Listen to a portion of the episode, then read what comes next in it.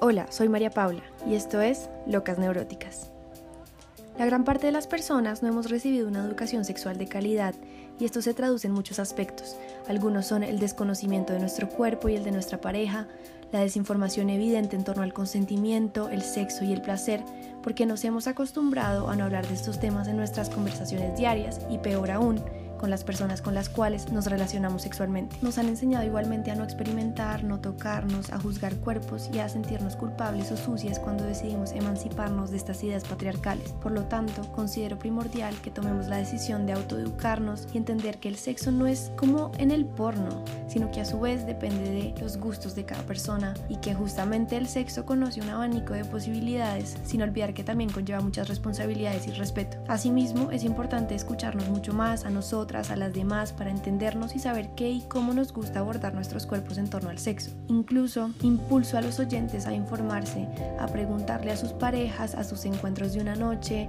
o de algunas noches sobre estos temas, sobre qué es lo que les excita, qué es lo que quisieran intentar y aún más importante, asegurarse que esta persona está completamente segura y está consintiendo al acto en cuestión. Para el podcast de hoy decidí invitar nuevamente a dos de mis mejores amigas con las cuales vamos a hablar sobre sexualidad y bueno, nos hemos dado cuenta que nuestras experiencias, si bien son distintas y difieren en muchos aspectos, también se acercan y son muy similares en cosas muy importantes de este tema. Por eso decidí invitar a Micaela y a Sofía. Gracias por tenernos aquí. Primero, queremos aclarar que esto parte desde una dinámica heterosexual que bien sabemos no es la norma y nunca lo ha sido, pero estas son nuestras experiencias con los hombres y queríamos hablar sobre todo de esta dinámica en la cual precisamente estamos sometidas a muchas ideas que el patriarcado nos quiere imponer y en la deconstrucción heterosexual de todas estas dinámicas creemos que en muchas ocasiones se ven mucho más impuestas a estas relaciones que podemos entretener mujeres con hombres. Por eso decidí invitarlas y por eso vamos a hablar de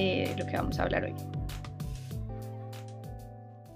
En la deconstrucción de las imposiciones patriarcales con respecto al sexo nos damos cuenta que es muy importante el consentimiento y que hablándolo en estos días con ustedes nos dimos cuenta que era el primer tema que teníamos que abordar. ¿Cuál ha sido su relación con la deconstrucción respecto al consentimiento? Para mí el consentimiento es la base de todo tipo de relación sexual que uno pueda tener con alguien. Tristemente pues no nos hablan de eso desde que empezamos a aprender lo que es una vida sexual y como cuando empezamos a tener una vida sexual activa nunca pasa por el medio de la educación. Nunca nos dicen que antes de todo acto sexual tiene que haber un consentimiento de ambas partes. Personalmente supe más o menos lo que era el consentimiento o viví en carne propia lo que era el consentimiento cuando tenía ya, o sea, ya había comenzado mi vida sexual hace mucho tiempo. Tenía casi 20 años, algo así. En efecto, yo también me enteré de lo que era realmente el consentimiento hace pues muy poco tiempo, hace como tres años y nunca fue por medio de cualquier tipo de educación, siempre era por medio de las comunidades feministas, Instagram y todos los medios sociales que empezaron a hablar mucho de eso últimamente. Y me parece súper dañino y hasta peligroso que desde pues el colegio no nos digan absolutamente nada sobre eso, sabiendo que es el pilar, el principio de tener cualquier tipo de relación sexual. Y más en la adolescencia donde uno está empezando a experimentar un montón de cosas, un montón de cambios uno no tiene ni idea de lo que es la base de todo tipo de relación sexual. Yo voy a comentar esto con una anécdota mía y es que yo estuve en una relación muy larga y yo también me vine a enterar que el consentimiento era importante incluso después de terminar esta relación de tres años. Me di cuenta también después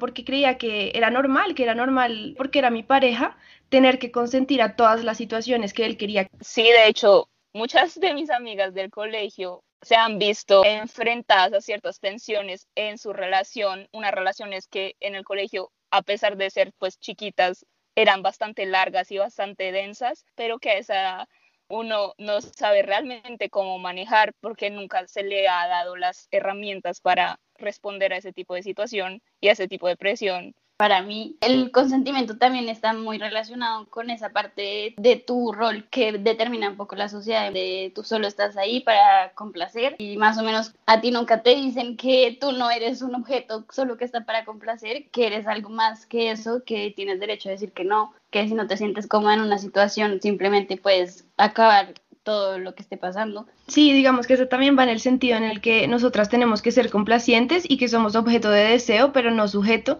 Y eso también desde esa educación, esa falta de educación sexual que existe, hacen que nuestro placer desaparezca y pase a un segundo plano. Empezamos a mitificar todo lo que significa nuestro cuerpo, empezamos a tener miedo de decir que, no sé, nos masturbamos, que aprovechamos al máximo de nuestra sexualidad, que aprovechamos tener un orgasmo, que nos gusta tocarnos, que nos gusta utilizar juguetes sexuales. Entonces sí, con respecto al placer femenino hay un tabú gigante que también cuesta mucho de construirlo y darse cuenta que uno también puede ser sujeto de deseo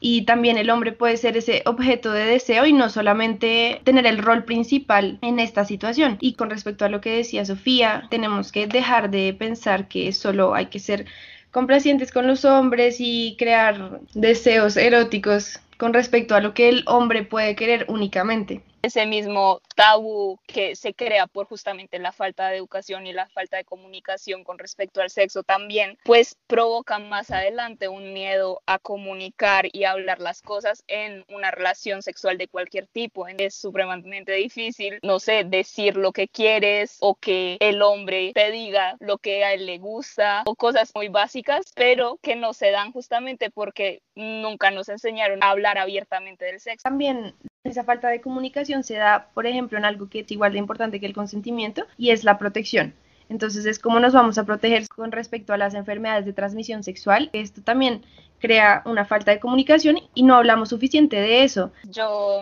tuve una relación pues de una noche con un, con un man y fue, fue sin condón y yo le pregunté después si él se había hecho testear o se había, sí, hecho exámenes simplemente. La reacción del man fue súper agresiva y súper desproporcionada con respecto a lo que yo le estaba preguntando, que es una pregunta muy, o sea, que debería ser muy común en, lo que es tener sexo con una persona, simplemente. No, y que no solo debería darse después, sino antes. Me ha pasado que cuando uno les pregunta eso, es como, ay, no, pues ya va a decir que yo soy sucio, que yo no sé qué. O sea, una enfermedad de transmisión sexual le puede dar a cualquier persona. Sí, exacto. Y pues me parece que solo hay un estigma muy grande con eh, hacerse testear con las enfermedades de transmisión sexual que no debería tener y es un simple acto de respeto y de responsabilidad sexual que no, no deberían tomar como un insulto simplemente y no significa que uno les esté echando la culpa de absolutamente nada, sino que es simple protección y deberían tomarlo pues de la misma manera que toman el sexo. O sea, si estás dispuesto a tirar con alguien, ¿por qué no estás dispuesto a hacerte testear después o antes, inclusive mejor? Si uno lo pregunta, e incluso si uno no pregunta, uno debería poder decir esto y ya, que si la otra persona decide, no, mira, lo siento, no, no quiero pues eh, tirar contigo, no pasa nada. Yo sí quería decir de lo que estaba hablando Micaela ahorita, que es un acto de respeto. Para mí, no sé si para todo el mundo, cualquier tipo de encuentro sexual es muy íntimo en el que pues encuentras la parte más íntima de otra persona. Uno busca en esos momentos de tener relaciones con otra persona, pues puede buscar sentirse libre y puede buscar confort con alguien, pero yo creo que así como buscamos el bienestar y el placer, deberíamos también buscar pues el respeto y el bienestar tanto de uno mismo como de las otras personas. Incluso yo que abordo mi cuerpo de una manera totalmente distinta en la cual por lo menos yo no veo el sexo como un momento sumamente íntimo, o sea, claramente tiene su intimidad, pero precisamente por esta manera en la que yo abordo mi sexualidad y mi vida amorosa, que pues, como lo decía en el primer episodio con el poliamor, esto hace que cambie toda mi manera de relacionarme con estos temas. Pero pues sí, todo va en el mismo sentido y es que incluso en este tipo de relaciones abiertas, yo también busco que haya respeto. Es fundamental que exista en toda relación. Ya para salir un poco de este tema que queríamos abordar de primeras, que era el consentimiento, las enfermedades de transmisión sexual y la comunicación en torno a esta. Por favor, protéjanse.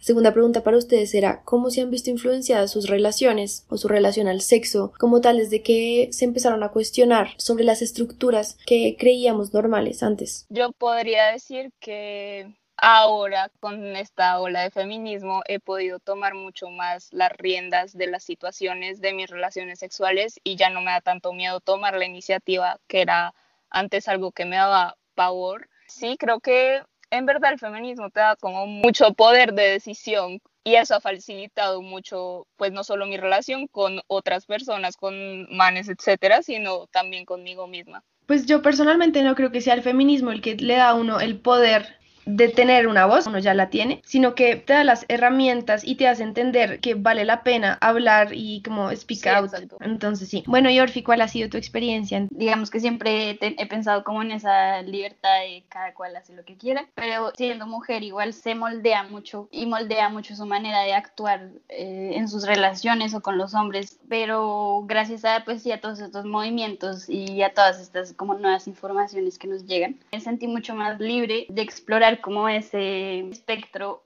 nadie nos lo dice muy seguido, pero es muy amplio. Mí me costaba mucho trabajo como entender que había algo más que eso, que si uno no estaba con un man, entonces iba a estar con 10, pero pues gracias a estas informaciones uno también se siente en la libertad como de darse una oportunidad de explorar un poco más, no es ni, ni un extremo ni el otro, sino que pues al fin, al fin y al cabo pues es lo que uno quiere y uno no sabe lo que uno quiere, sino intenta explorar todo ese espectro de lo que es la sexualidad y con muchas personas, pocas. Creo que bajo esa premisa de que la mujer siempre tiene que ser asociada a un hombre, uno también parte de la idea de que ella siempre tiene que estar en una relación monógama y que si está sola, pobrecita, le vamos a preguntar en las reuniones familiares que por qué está sola y también asumimos que pues directamente está en una relación heterosexual. Y yo creo que es importante ver que, no sé, estar soltera también es muy rico y no necesariamente tienes que estar explorando un montón, no necesariamente tienes que estar yendo a ver 10 hombres, 5 hombres, 15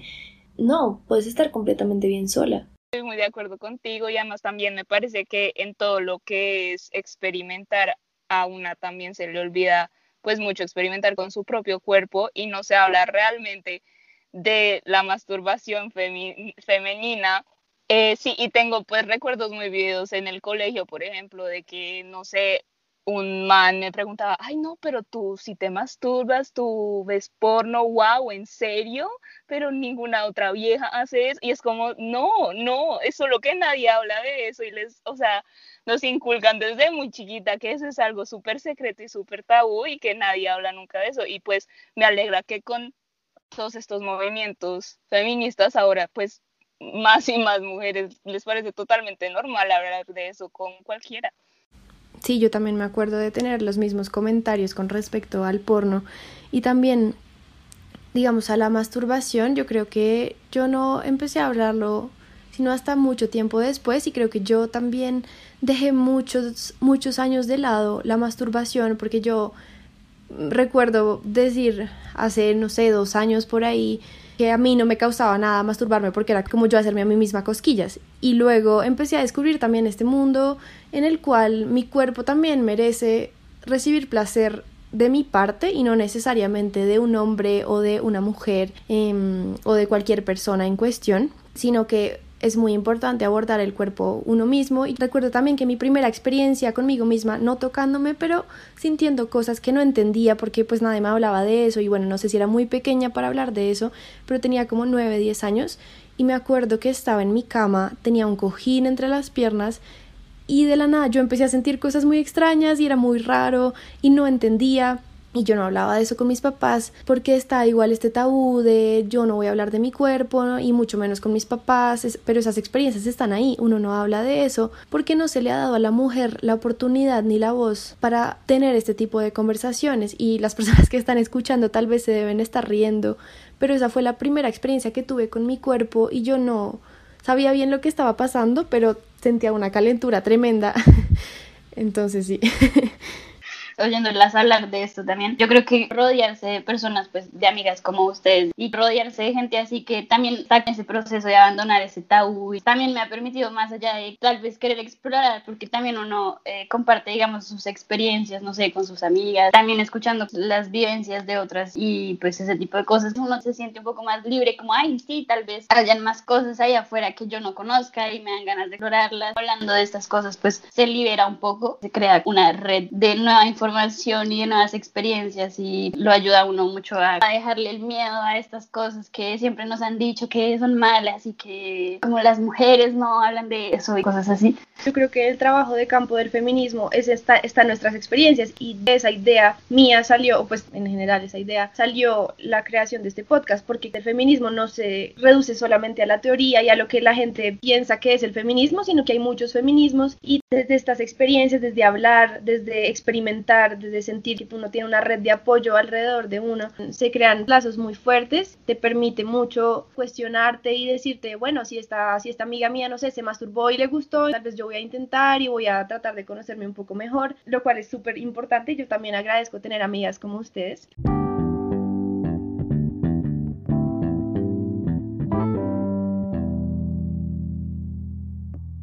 Quería aclarar para los oyentes que Orfi es Sofía. El caso es que, con respecto a lo que decía Orfi, me gustaría hacerles una nueva pregunta y es cómo, a través de estas nuevas experiencias que uno se permite tener, porque se ha adentrado en el feminismo, porque se ha permitido conocerse un poco más, se ha permitido charlar un poco más sobre estas cosas, quería saber cuáles han sido estos cambios en esas nuevas experiencias sexuales que han tenido ya sea con ustedes o con otras personas. Sí, pues en mi caso me di cuenta de lo que más me gustaba en una, en, pues una relación sexual gracias a la masturbación y a mi relación con mi propio cuerpo. Creo que eso me ayudó mucho simplemente saber que, digamos, me excita mucho más que me echen dedo a que, no sé, me hagan un oral o cosas así. Yo pude exigir o pues al menos buscar en una relación sexual lo que a mí de verdad me gusta. Para mí, por ejemplo, también la masturbación fue algo muy importante porque uno empieza a aprender pues lo que le gusta, lo que no le gusta, cómo le gusta y cómo no le gusta. En mi caso vino hasta después de empezar una vida sexual activa con alguien, lo cual pues de por sí me parece pues ahora sorprendente. en mi experiencia traer estos aprendizajes que uno tiene con una misma a llevarlas y a compartirlas en el momento de tener una relación sexual con alguien me cuesta mucho trabajo, sea pues, alguien con el que tienes mucha confianza o, o que estás en una relación seria y digamos estable con esa persona, así de pronto es como un encuentro con un man de Tinder o de ese tipo de encuentros que es muy difícil también desaprenderse y separarse directamente y tajantemente de la idea que todas nuestras relaciones sexuales no dependen únicamente de lo que el hombre quiere. Y bueno, ahora que mencionas Tinder, yo sé que no todo el mundo está de acuerdo con todas las dinámicas de Tinder y hay muchas cosas cuestionables en esta aplicación, pero pues a mí me ha ayudado mucho a mm, descubrirme sexualmente, pero me he dado cuenta que porque son encuentros esporádicos y toda la cosa, estos hombres quieren beneficiarse de este acto sexual y quieren tener todos los beneficios que implica tener sexo con una mujer que tal vez se conozca mucho más y que sepa lo que le gusta, pero no están dispuestos a tener una conversación porque piensan que con estas cosas esporádicas solo se está buscando, no sé, un acto banal de sexo y no necesariamente el placer de las dos partes, cuando en todas las relaciones se debería buscar el placer de las partes y pues en este caso se busca mucho menos el placer de la mujer. Sí, y yo pienso que esto también vuelve a todo un tabú internalizado, un miedo a la conversación. A mí me parece que no son solo los hombres los que les cuesta expresar lo que sienten o comunicar lo que quieren, sino que es algo mucho más generalizado que, que pues tal vez viene de este miedo a tener una conversación real con alguien que acabas de conocer o si ya estás en una relación, pues tener miedo de molestar a la persona. Volvemos a este tema de la comunicación que es realmente pues el centro de todo, de todo tipo de relación sexual. Además que si uno no comunica, no solo es imposible para esa persona saber lo que uno quiere y lo que uno está buscando, sino que también es imposible para uno saber qué es lo que a esa persona le gusta. De lado y lado es súper importante comunicarlo y más porque el acto sexual como decía, es, debería ser algo que todos disfrutemos al máximo y en la misma relación que les decía que fue muy larga y de tres años yo no me conocía lo suficiente y pues no es mi culpa, pero esa persona tampoco me dio un espacio seguro para darme placer, para conocerme. Yo también tuve una relación estable por mucho tiempo con una misma persona con la que empecé mi vida sexual y todo. Y digamos que gracias a esa persona pude también descubrir muchas cosas que me gustaban a mí misma, pero estaba ese límite de lo que descubrí con él, pero también está lo que uno descubre con uno misma. Me parece demasiado importante, tanto como lo decía María Paula, en una relación estable, sentir ese espacio en el que uno también puede hablar, como sí, me gusta mucho lo que tú me haces y, y lo que he aprendido contigo, pero también están estas que son mis necesidades o lo que a mí me gusta, pero también estos encuentros que, que si uno decide que son de una noche y que solo lo hace para tener una noche en la que uno sí se sienta libre y quiera disfrutar y, sentir mucho placer, pues me hace muy importante la comunicación para que las dos personas puedan disfrutar plenamente como de todo lo que pase en una noche. Creo que también de lado y lado, tanto hombres como mujeres deberíamos permitir tener este espacio seguro para hablar de las cosas que nos gustan y las que no, y no pensar que nos están haciendo un reproche como mira, eres un pésimo polvo y nunca más en la vida quiero volver a tirar contigo. No, como que no es eso. Y precisamente el sexo también se construye y uno no nace aprendido. Es importante hablar de estas cosas y dar sugerencias. Si a la otra persona no le gusta, bueno, pues vamos a ver qué es lo que nos funciona a nosotros, porque claramente no todo funciona, pero es primordial.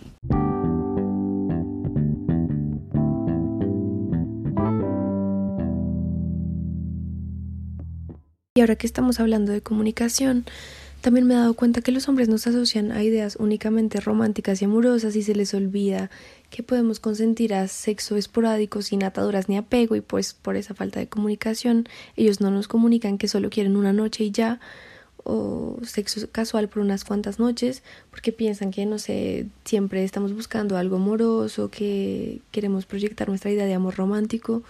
cuando no, cuando podemos querer tener una noche con ellos y ya. Los manes a veces como que tienen esa imagen de que uno entonces si ya tiene sexo por una noche pues se va a hacer una película y que entonces ya va a querer pues seguir y como crear una relación con ellos y todo eso. Bueno, lo voy a hablar porque se ilusiona, mucha ilusa, quién sabe qué cosas. Sí, exacto. Uno puede hablar claramente en un acto sexual, pero también que nos hablen claro, digamos, desde el principio y pues, así también todo es mucho más fácil hablar claramente de y no andarse con, ay, sí, es que eres la más linda y el como dime que solo, solo quieres tenerme en tu cama y ya, tal vez yo solo quiero tenerte en mi cama y no pasa nada. Uno es suficientemente maduro y puede decir sí o no, no pasa nada, que tampoco es el fin del mundo si entonces a uno le dicen que no, si le dicen que sí. O sea, como dejar también los tapujos y los tabús de entonces, para conseguir que esta vieja se acueste conmigo, yo tengo que prometerle y que tengo que bajarle el cielo y la luna y las estrellas.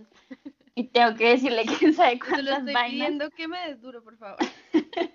También, pues, me parece que le quita lo que pueda llegar a sentir el man también, porque pues obviamente no son solo las viejas las que se pueden llegar a ilusionar, sino que muchas veces los manes también después de una noche pueden querer algo más. Me parece solo un estigma súper raro que tienen de ponerlo a uno como no si la romántica la que se va a ilusionar y de hecho a mí me pasó que después de tirar una vez con un man, sus amigos ya juraban que yo estaba tragadísima de él, enamoradísima, cuando no veo por qué no le hacen la misma pregunta también a su amigo. Todo el mundo corre el riesgo de sentir algo en algún momento, pero no significa para nada que sea la norma. Exacto, bajo esa idea de que somos las mujeres las que nos tragamos primero, tendemos a solo malinterpretar toda la situación. Por ejemplo, en mi caso, la mayoría de las veces que he salido con alguien son ellos los que terminan ilusionados conmigo y yo por lo menos he cumplido con mi deber de hablar con ellos y comunicar lo que yo quiero desde el comienzo, diciéndoles que soy una persona poliamorosa, a mí me gusta esto, esto y esto, y ya cumpliendo también con eso,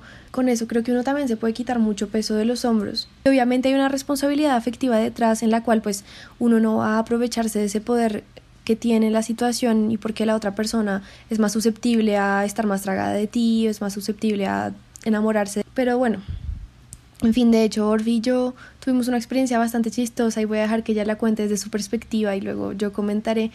Pero fue con un man que nos vendía el mundo entero y no tenía mucho que dar. Que sí, porque este man empezó, empezó a hablar y, lo que dice María Paula, no sé qué empezó a decirme, la vieja más linda, que no sé qué. Yo pues en ese momento no estaba buscando nada y entonces dice, bueno, quién sabe, ¿no? De pronto, luego con María Paula estábamos hablando y ella me dijo, ah, no, resulta que a mí me está hablando la misma persona y me está diciendo exactamente las mismas cosas. Entonces, y es pues, que en verdad eran exactamente las mismas cosas, eran un Era un copy-paste. Se me hace justamente mucho más importante mantener esa honestidad desde el principio, porque de nada sirve enredarle la cabeza a alguien si uno al fin y al cabo pues está buscando de pronto otra cosa que la otra persona no está buscando. Sí, no sé, o sea, sean honestos, qué boleta. si desde el principio se tiene claro que uno está buscando solo una cosa de una noche o de pronto así como un pichiparche y que uno está consciente de eso, a mí se me hace simplemente también respeto hacia la otra persona.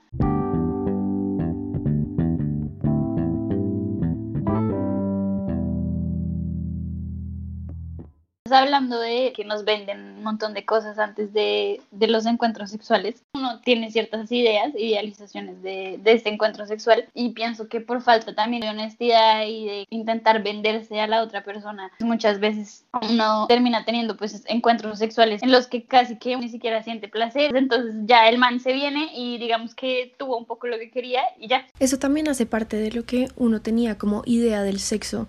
o al menos yo durante muchos años pensé que el sexo cloturaba con la eyaculación del hombre y en muchas ocasiones me acuerdo de haber estado con bastantes personas y con mi pareja de tres años incluida, con las cuales ya este tipo terminaba y el man era como, bueno, ya, y yo ni siquiera me he venido y yo ni siquiera tuve un orgasmo y pues uno se dice, bueno, ¿y ahora qué? Y el man como, no, pues ya, estoy cansado, me voy a ir a dormir. No, pues gracias por nada. También tenemos entonces que dejar de pensar que la eyaculación termina el acto sexual como tal y que todo lo que llamamos preliminares, por ejemplo, no son preliminares, sino que también hacen parte del sexo. Y esto parte de una idea errónea en la cual los preliminares serían, no sé, cuando uno masturba al man, cuando el man le hace uno un oral, eh, los besos, en fin. Me acuerdo pues de una experiencia que tuve con un man que no tuvo penetración y de hecho esta amiga me preguntó, ah, bueno, ¿y tiraste con este man? Y yo dije, no, no, no, solo hicimos los preliminares como todo lo demás, excepto la penetración. Entonces también es eso de que si no hay penetración, no es sexo, lo cual tampoco tiene sentido. O sea, uno está buscando igual el placer del otro al hacer lo que se llaman, pues lo que llamamos preliminares erróneamente. También eh, con respecto a lo de la eyaculación y el hecho de que el man se viene ya pues se acaba todo en las experiencias sexuales que he tenido, solo un man ha seguido después de venirse o le ha importado realmente que yo me venga o mi, mi placer y tampoco quiero pues echarle flores al man porque no se trata de eso. Es su deber también en el acto como tal. Las dos personas deben encontrar un punto común en el cual se puedan sentir escuchadas cuando hablan, pero también físicamente y sexualmente. Y no se trata de decir, wow, lo máximo este man, impresionante, es un hombre súper diferente, siguió después del acto, increíble. Y pues no, en verdad estas cosas deberían pasar normalmente. Sí, entonces no se trata de echarle flores al man ni de sorprenderse muchísimo porque pues hizo lo que se supone que debería ser una relación sexual equilibrada Sí, también creo que no se trata solo de cambiar nuestra relación en el sexo con nosotras y con el hombre, pero está la idea de cómo nosotras vemos al hombre en el sexo. También se trata de dejar de pensar que los hombres tienen que ser unas bestias totales todo el tiempo, que no siempre tienen que tener la verga parada, no siempre todo es perfecto, como se supone que todo es en muchas ocasiones en el porno. A mí una vez me pasó que en uno de estos encuentros de Tinder al man no se le paró y el man estaba como, no, yo acabo de perder toda virilidad, estaba súper apenado y realmente creía que ya el sexo era imposible porque había perdido supuestamente toda credibilidad o no sé, todo su aspecto viril y sexual, pero para mí no era para nada importante. Y él me decía, no, es que yo tengo muchas ganas de tener sexo contigo y yo era como, no, pues tranquilo, podemos intentarlo después o si no lo hacemos hoy, realmente no va a cambiar absolutamente nada, son cosas de las que uno puede prescindir, hay momentos en los que una también tiene muchas ganas de tener sexo con alguien y no se moja. Me parece muy importante decir eso porque yo creo que, como lo dijiste con esa anécdota, pues muchos manes se sienten súper inseguros cuando no se les para o simplemente cuando no quieren tirar, o sea, no porque sean hombres significa que, que siempre van a decir sí, que siempre van a tener ganas y creo que pues es importante recalcarlo y pues quitarnos esa idea de la cabeza porque pues no es, no es cierta y sí. Ninguno de los dos es una máquina sexual y nadie lo es. O sea, en general ya más allá de las relaciones heterosexuales de, la que de las que estamos hablando en este momento, nadie es una máquina sexual y esto nos devuelve a la primera parte del podcast sobre el consentimiento que es muy importante y no podemos pensar tampoco que los hombres siempre son súper machos y siempre tienen la verga gigante y siempre están parolos y siempre quieren tener sexo, cuando no es así. Creo que, pues hablando de todo eso, uno realmente aprovecha plenamente del sexo y de su sexualidad en el momento en el que abandona y deja un poco estas ideas de que los hombres tienen que ser así súper musculosos y que tienen que tener una verga enorme y que tienen que estar pensando en sexo todo el tiempo y que, que, que cada vez que uno quiera, pues que también estén ahí. Pues eso es lo que justamente nos va a permitir ser mucho más libres y de querer como explorar muchas partes también de, de nuestra sexualidad. Lo principal es deshacerse un poco y de construir esas ideas, como decimos, de esa imagen como de la mujer, tanto de objeto de que está ahí para dar placer y para complacer al hombre, y pues detrás obviamente toda esa imagen de que tiene que ser una mujer eh, flaca, eh, con el abdomen plano, con las tetas grandes, con un culo grande, eh, sino pues justamente pues ya que solo es un encuentro en el que estamos ahí para disfrutar y para pasarla bueno y que pues todas esas ideas al final solo terminan siendo como muchas trabas en las que uno al final deja el sexo de lado y el placer de lado por andar pensando tanto como en todas esas cosas que lo persiguen a uno detrás. Hay mucho trabajo por hacer de los dos lados y en general en la sociedad para empezar a hablar mucho más de sexo, a desmitificarlo, a, no sé, tomarlo como algo muy normal, porque yo creo que entre tanto secreto y tanto misterio que se le ponga, estas imposiciones se benefician. Además que este silencio también se evidencia en cosas tan simples como que una llega a saber que su clítoris está donde está o que precisamente la vagina no es la vagina, sino que es la vulva y la vagina es lo que está adentro. Son cosas muy sencillas, pero cuando uno lo piensa bien, uno se dice como fue pucha, me he estado también perdiendo de muchas cosas y he estado perdiendo esta buena relación que puedo encontrar con el sexo, o bueno, si incluso no se quiere tener una relación con el sexo, todo bien, pero uno se pierde de muchas cosas buenas que tiene el sexo y que conlleva el acto sexual con sentido y que se basa en placer y que se basa en realmente el disfrute de estas dos personas o de las varias personas que estén en esta en este acto sexual. No nos dejemos guiar tampoco por las experiencias de los demás. No a todas nos gusta lo mismo, no a todas nos gusta, no sé, masturbarnos, tomarnos nudes, sextear,